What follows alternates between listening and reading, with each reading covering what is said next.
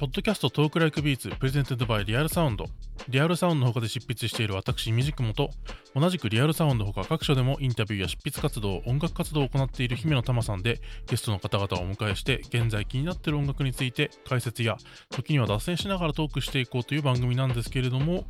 えー姫野さんがしばらく休養中のため、ゲスト MC として音楽ライターの森友之さんにお越しいただいております。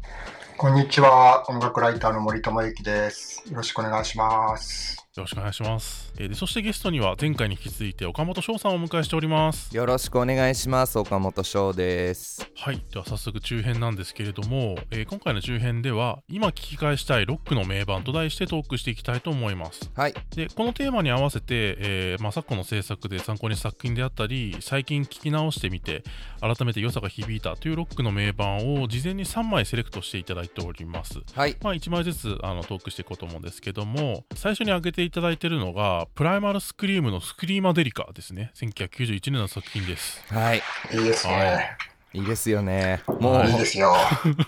ロックの名盤あげるので困るのこれなんですよねもういいってみんな知ってるでしょっていう あところではあるのですが改めてですねなんかコロナ期間にねめちゃめちゃ聞いてたんですよ、ー へえでなんか改めてやっぱこのアルバムってすごいなって思ったアルバムだったのうでんちょっと、えー上げさせてもらいました翔さん初めて聞いたのいつなんですか多分1617高校生の頃に初めて聞いて最初はえーっとプライマルスクリームをまあローリング・ストーンズ好きになった流れでプライマルスクリーム好きになったんですけどいや、まあ、その流れがもうね、すしっそかうりいう順番ですもんね。しっかりしっかりとした順番で好きになったんですけど その時はちょうどプライマルスクリームが「ライオットシティブルース」っていうアルバム出した後でああのロックに割と触れてる時期、うんあ、はいはいはい。、でまた帰ってきたぞロックにみたいな感じなるほどのアルバムがちょうど新譜として出てってでかっけーってなってであれなんだっけタイトル「ジェイルバード」とか「ロックス」とか入ってるやつギブアウトバットなんとあか。そうそうそうそうそうそうで、それのえっとあとエクスターミネーターとかも好きになってったんだけど、スクリーマデリカは全然最初分かんなくて正う直、んうーん。なんかだからそれこそさっき言ったそのやっぱクラブミュージックに全然興味がなかった、うん理解してなかったっていうのが如実に出てるんですけどだから結構そういうのが分かるようになってから改めて聞いて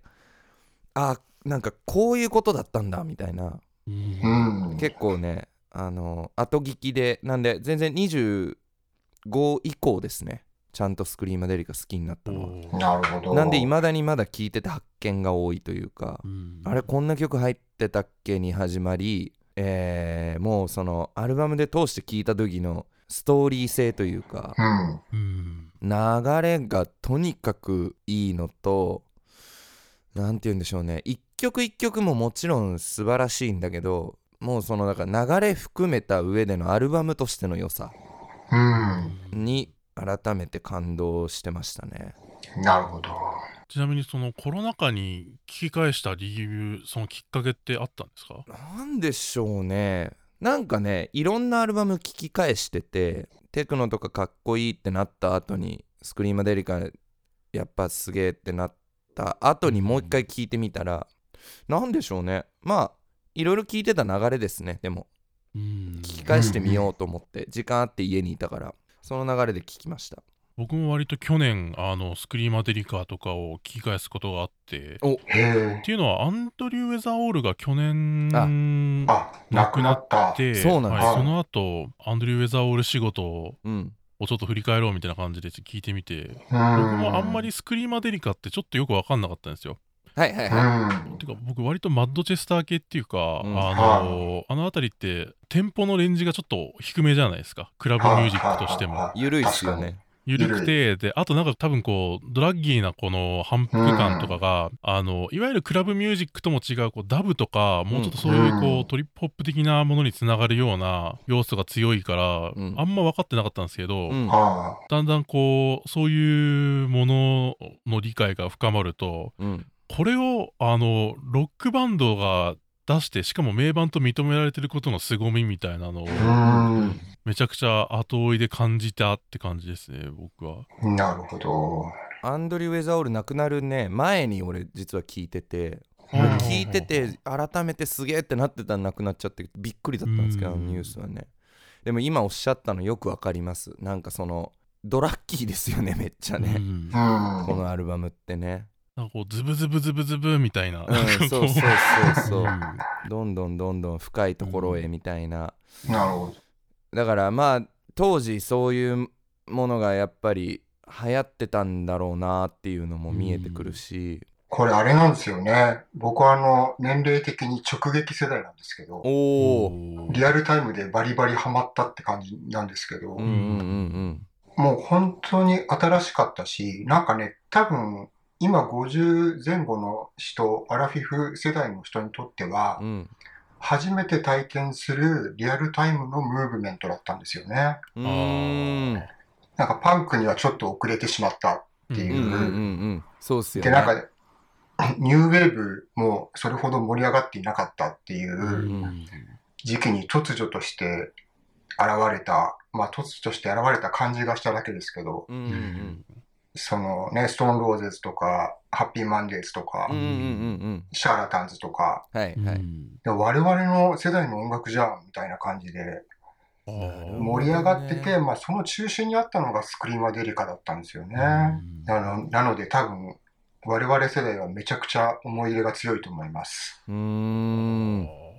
そうだからそこが強いがゆえなんかその空気感抜きで聞くと分かりづらいというかうんみたいな部分も多分あって深すぎるというかただもうだからこれリミックスアルバムじゃんみたいな確あかにそうですよねかなりリミックスっていうかもうアンドリュー・ウェザーオールとかジオーブとかの,、うんあの仕事が入って、そ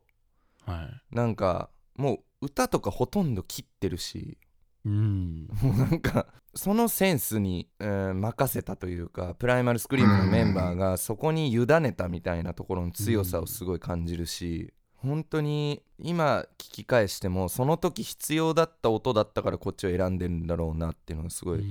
あ。ね伺えるというか、うん、なんなんて言うんでしょうね本当に 不思議これなね、でもアルバムなんですよね。久々に昨日聞いてみたらう、んうん当時思ってた以上にちゃんとロックバンドのアルバムだなっていうふうに逆に思っちゃって、あうーんそれもそれでありますよ、よね。うんアンドリュー・ウェザーオールやジオーブの他にあのジミー・ミラーがプロデュースしてる、入ってるじゃないですうんうんか。うんうんストーンズの仕事で有名な、うん。有うん、名なね。はい。あの、フォンキー・トンク・ウンレンのカウベル叩いた人っていうことで有名 な。だから意外とその悪魔を憐れむ歌とか、あそああなるほどあのノリがちゃんと実はこのアルバムにもあるんだなっていうう。そうそうそうまさにだから俺結構ああいう長尺のだからこっから紹介していく3枚全部す割とそうなんですけどうん「悪魔を憐れむ歌」がすごい好きなんですよおーだからもうあのノリですよねだからもちろんクラブミュージックの要素がたくさん入ってるけどなんて言うんでしょうねちょっと呪術的なというかうんうん。土着のビートみたいなうんうん。ムードとかがそのダブとかの流れも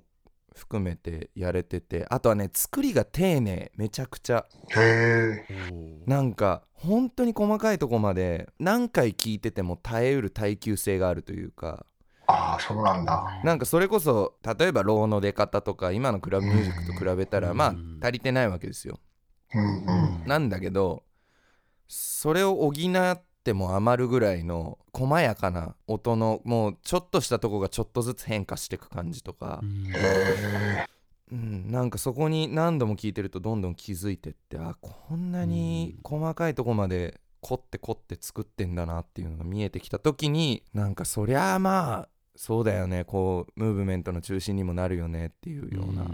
ん。気持ちになりましたね。しかも耐久性があるってことですよね、サウンドうんに。あるあるなって思いましたうんなんかその普遍性があるというかうんでなんか本人たちはこれをカルトアルバムを作ろうと思って作ったって言ってるんですよねインタビューとかでへえ。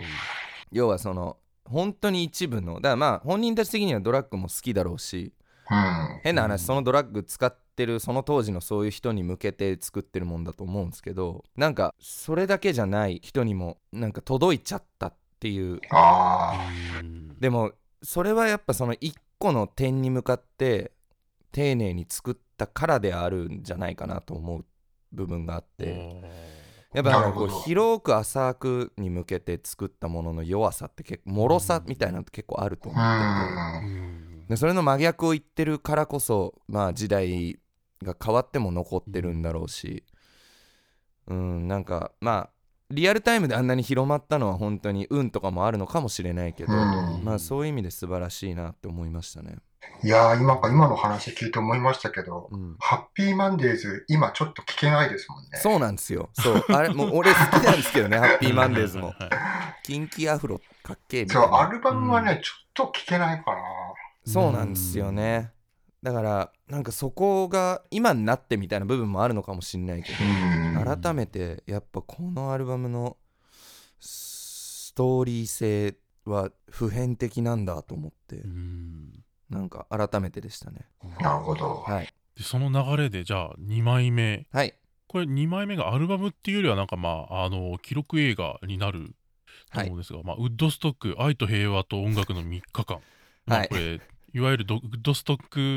クのフェスティバルの記録映画そうですでねすねはいこちら選んでいただいたのはどういうポイントででしょうかまあスクリーマデリカの後にウッドストックって言ったらもうサマー・オブ・ラブにハマってんだね今みたいな感じになっちゃうと思うんですセけどカンドからファーストへとあそうそうそうそうなるそほうどただただそういうことか。そういやなんか まあこれ DVD を選んだのは別に DVD を見てほしいっていうよりも別に YouTube で落ちてる映像でも何でもいいし、あのアナログだと出てるんですよ、ウッドストックのライブの音源ってう、んうんうん。いやなんかそういうの買ってもいいしあ CD でも出てるか何枚組とかで多分出てる、あのす何周年記念とかで出てるのとかもあると思うんですけどうん。まあ個人的に言うとこれのソウルサクリファイスサンタナがやってるソウルサクリファイスがとにかく好きはいっていうのももちろんあるんだけどそれ以上にムーブメントとしてやっぱ今改めて、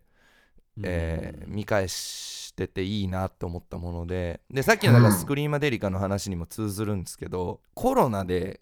世の中が一瞬全部止まるみたいな瞬間あったじゃないですか。はであの瞬間に家にいなきゃいけないみたいな状況にとか仕事どうなるんだろうとか未来はどうなるんだろうみたいな不安はもちろんあるんだけどあ俺が生まれてから一回も変わんなかった世界が今一瞬変わった気がするみたいにい。ああ。ななんかちょっと思ったんですよなんかこのまんま続くんだろうなが通用しない世の中っていううかん。うんでなんかそういう時にウッドストックとかがなんかちょっと自分の中で違う意味を持ってきた瞬間があって。へえ。あれってもうそのまあ反戦運動と学生運動みたいなのうの、ん。こうピークみたいなものだと思うんですけどうん。若者が世界を変えてやろうと思ってやってることじゃないですか、うんそうですね。さっきの森さんの言ったスクリーマデリカが俺たちのムーブメントだうと、んうん。ほぼ同じ感覚なんですけどうんなんか俺90年生まれなんですけどまあ俺よりちょっと上の世代からそうかもしんないけどなんか自分たち、まあ、少子化も含めなんかその、うん自分たちが変えられるえー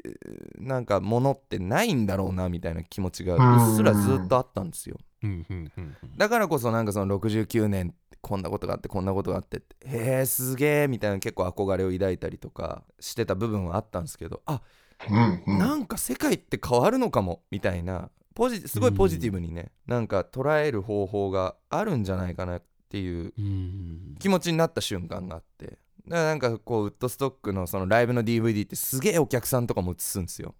うんうんいちいちなんかもううん裸で踊ってる女の人とうか、ん。川を泳いでる風景とか なんかねそういうのも含めてまあ俺は随分前からその辺のカルチャーが好きだから当たり前のようにうん知ってるものだけど意外と全然通ってない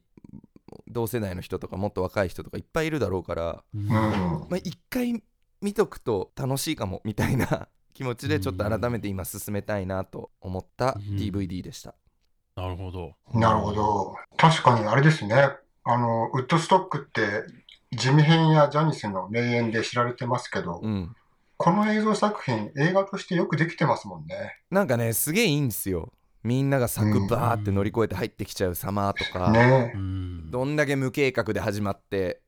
そうなんですよ。みたいなとことかめちゃくちゃですもんね。めちゃくちゃっすよね。まあでも、フェスがなかった世の中の初のフェスみたいな話っすからね。うん。なかなか、なんかその社会現象としてやっぱ面白いんで、うん、なんかぜひ、ここはみんな知ってるみたいなベースの上で話せたら、うん意外とこう、あ、なんか俺らにもできるかもとか思う人もいるかもしんないし、うんううんん。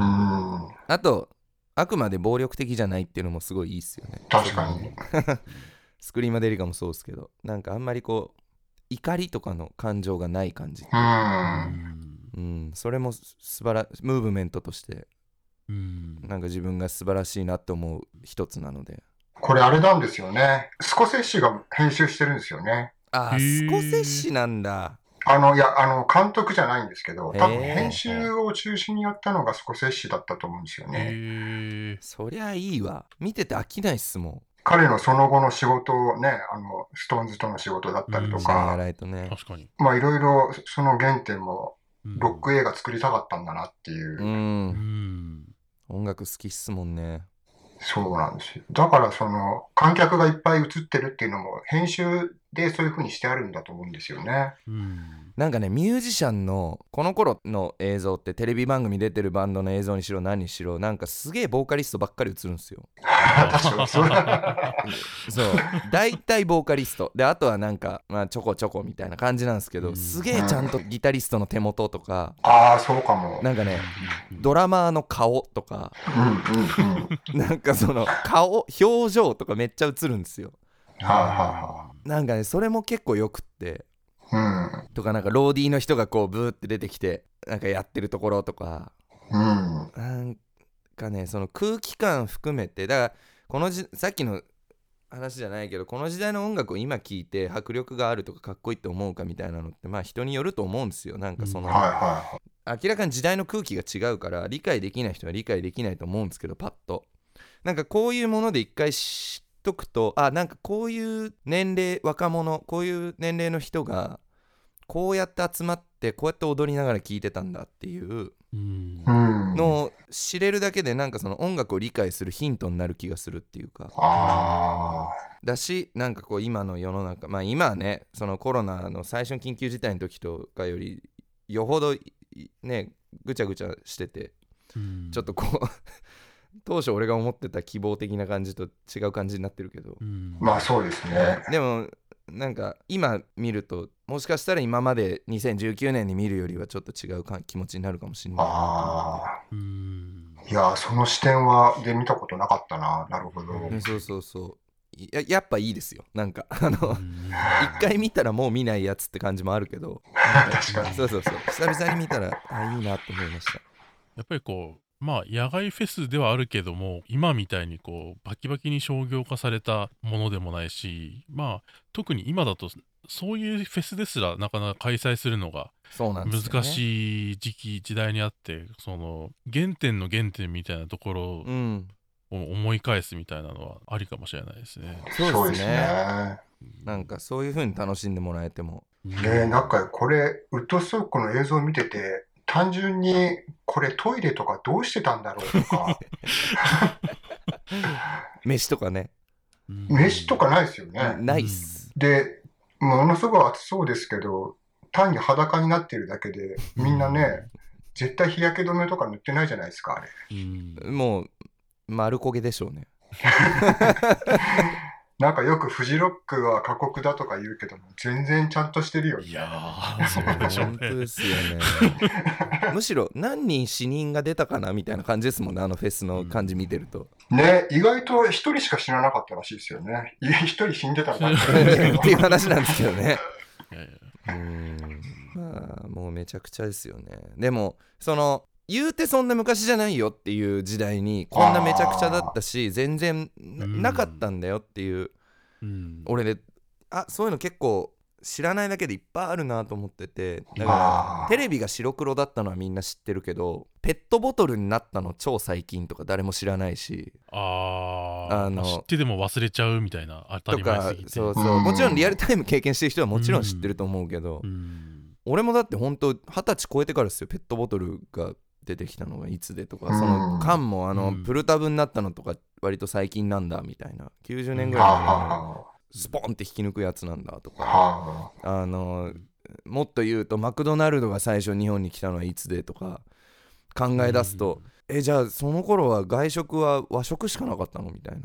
ないやいや洋洋食屋があったよみたいな洋食屋かみたいなでもそれ結構和食じゃないみたいなハンバーガー食い行こうぜって超最近のことなんだみたいなあ。なるほうど。んとかなんか思ってくとそんなに昔のことっていうことでもないし自分たちうもん要は当事者の一人で今これ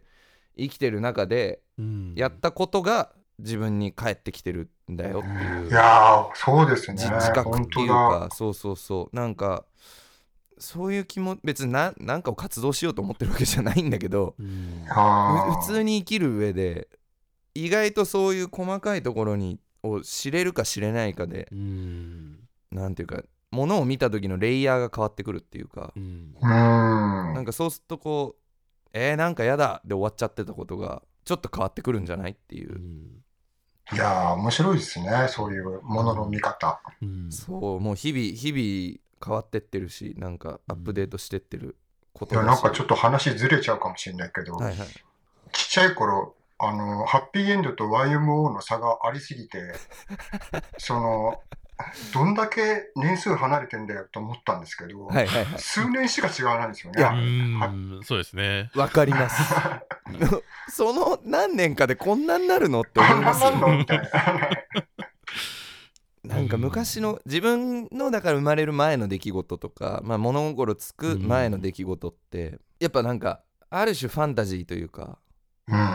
ちょっとこう都市伝説ぐらいの感覚で聞いちゃうから、うんなんかいかにそこにリアルさを感じれるかでなんか自分の今後の動き方とかも変わるんじゃないのかなって、ちょっと思ったりしますね。やっぱりそこでその50年前まあウッドストック、まあ、は50ちょい前ですけど、うんうん50年ちょい前ぐらいのことをその意外と最近って言えるっていうその感覚みたいなものをで意外と最近最近ってほどでもないかもしれないですけどやっぱり今だとある種忘れがちっていうか、うん、あの結構流行であったりとか、まあ、いろんなもののスピードが速いからそうっすよねこううん数年前っていうと大昔に思うけどでも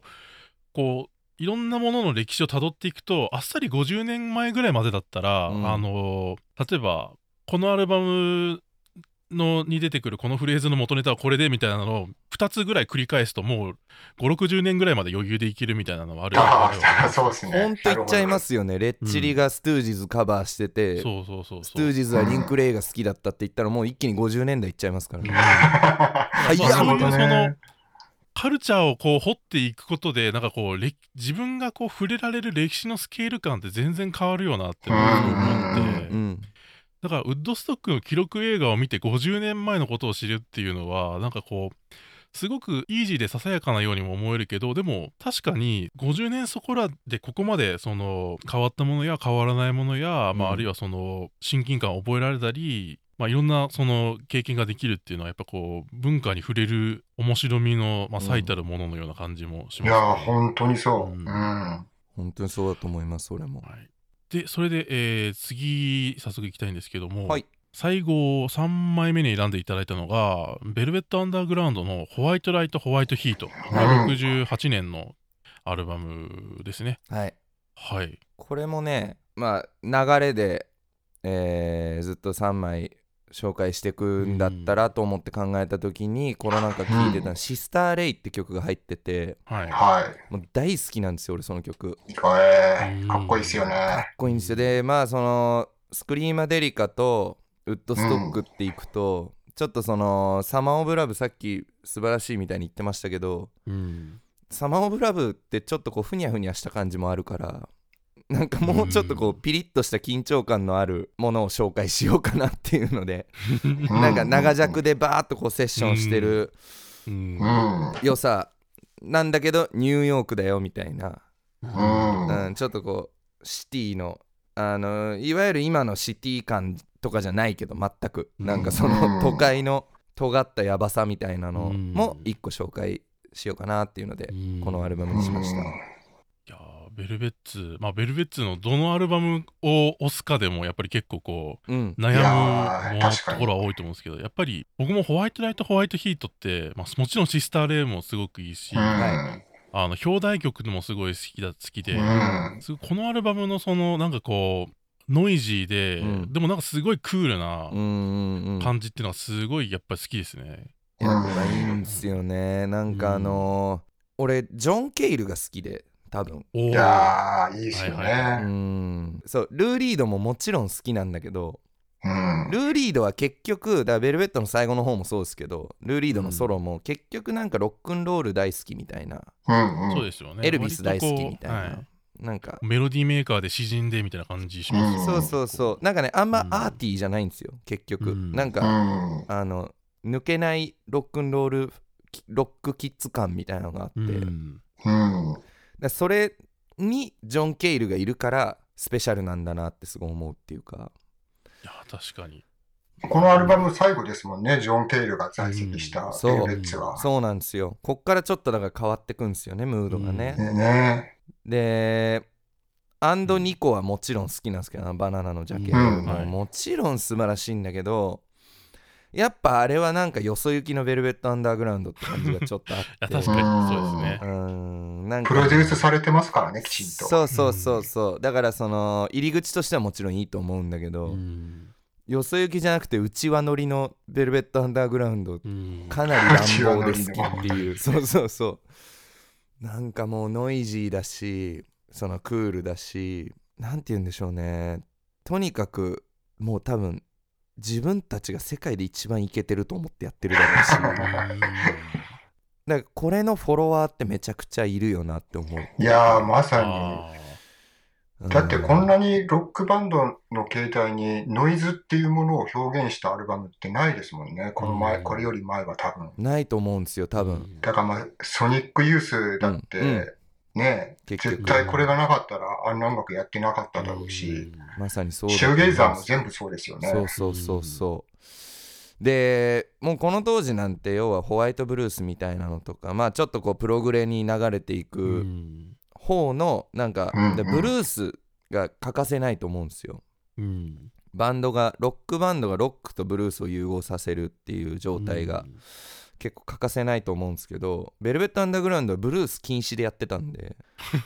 なんかそうなんですかブ。ルース禁止本人たちがブルース禁止っつってやってたらしくていやー、素敵だわ、素敵っていうか、いいな、それ。そうなんですよだからお俺ねちなみにめちゃめちゃブルース好きなんでブルース禁止なんだっていう残念さもあるんだけど、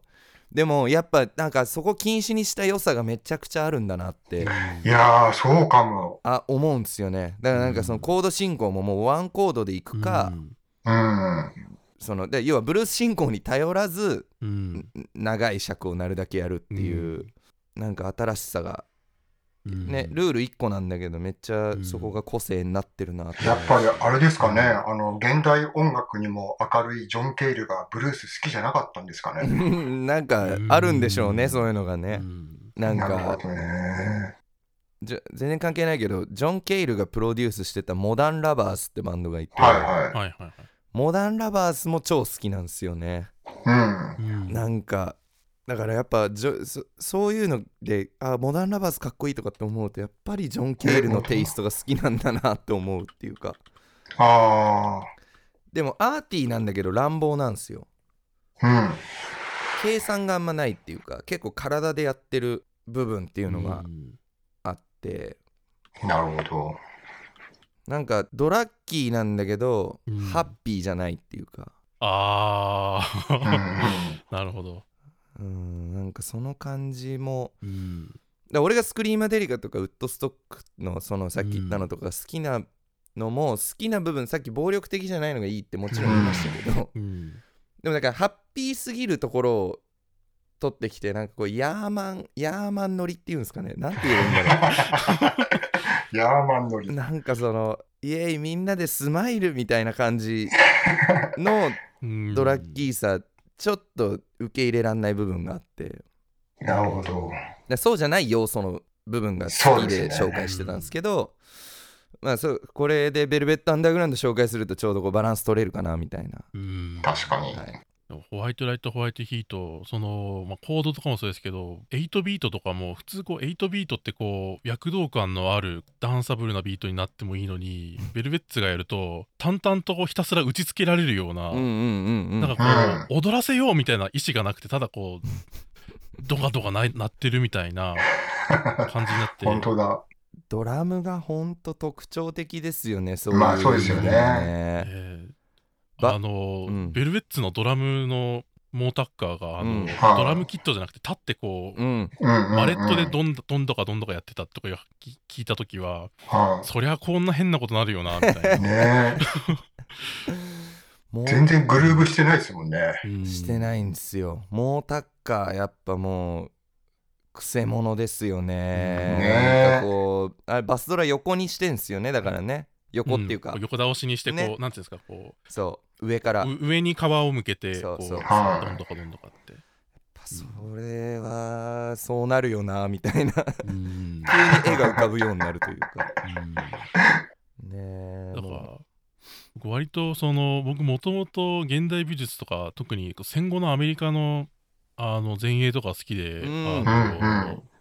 大学で勉強ととかもしてたんですけど、うんうん。そういう作品を見てる時のそのテンションの上がり方とホワイトライトホワイトヒートを聞いてる時のテンションの上がり方ってやっぱこうシンクロするところがあって、うんへー うんなんかめちゃくちゃこうそのファーストの方が、まあ、アンディ・ウォーホルがジャケやってるとかプロデュースやってるとかで現代アアート文脈っぽいかもしれないけど、うんでもなんかこう、うんサウンドからこう受ける熱量みたいなものってやっぱこうどっちかっていうとそのホワイトライトホワイトヒートの方がこうミニマルで研ぎ澄まされたそのあの無機質な感じっていうのがうんすごいお気に入りでうん。すごくいいやっぱこうここでだからアルバムのセレクト上がってくるじゃないですか。で、はいプライマルスクリームウッドストックで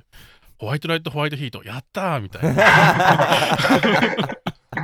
そんな感じで。あまあでもこのアルバムでやったって思うか思わないかで変わりますよねなんかそのあ。変わる変わる。やったって言ってくれるんだ、友達みたいななんかその それだけでもうん通じるもんがあるうん人だみたいな、うんなんかそういうアルバムだなって思います。そうですね。ねえ。ベルベッツ好きな人でもね、うんこのアルバムがを評価するかしないかで違いますもんうね。ん、うん。あの質は良くないんでなんていいうや、かもう音なんかが、すごいこう、音ねが割れまくってますもんね。割ってるのか割れてるのか分かんないですからね。 本当にそうだからなんか、うんその粗悪な良さみたいなのう。うんんに共鳴するかしないかみたいなの、うんなんか一個あるなって思いますね。うんはい、というわけでいいお時間になりましたので、はい、えーそれではここまで今聞き返したいロックの名盤と題して、えー岡本翔さんに3作紹介していただきました。えーと振り返りますと最初が、えープライマルスクリームの「スクリーマデリカ」で次が、えー音楽ドキュメンタリーの「ウッドストック愛と平和と音楽の3日間」で3作目が「ザ・ベルベット・アンダーグラウンド」で「ホワイト・ライト・ホワイト・ヒート」この3枚を、えー紹介していただきましたぜひ皆さんチェックしてみてくださいはい、で次回はですね、えー岡本翔が今今気になっているカルチャーというテーマでお話を伺っていければと思いますゲストは岡本翔さんでしたありがとうございましたあありがとうございました。試した。りがとうございました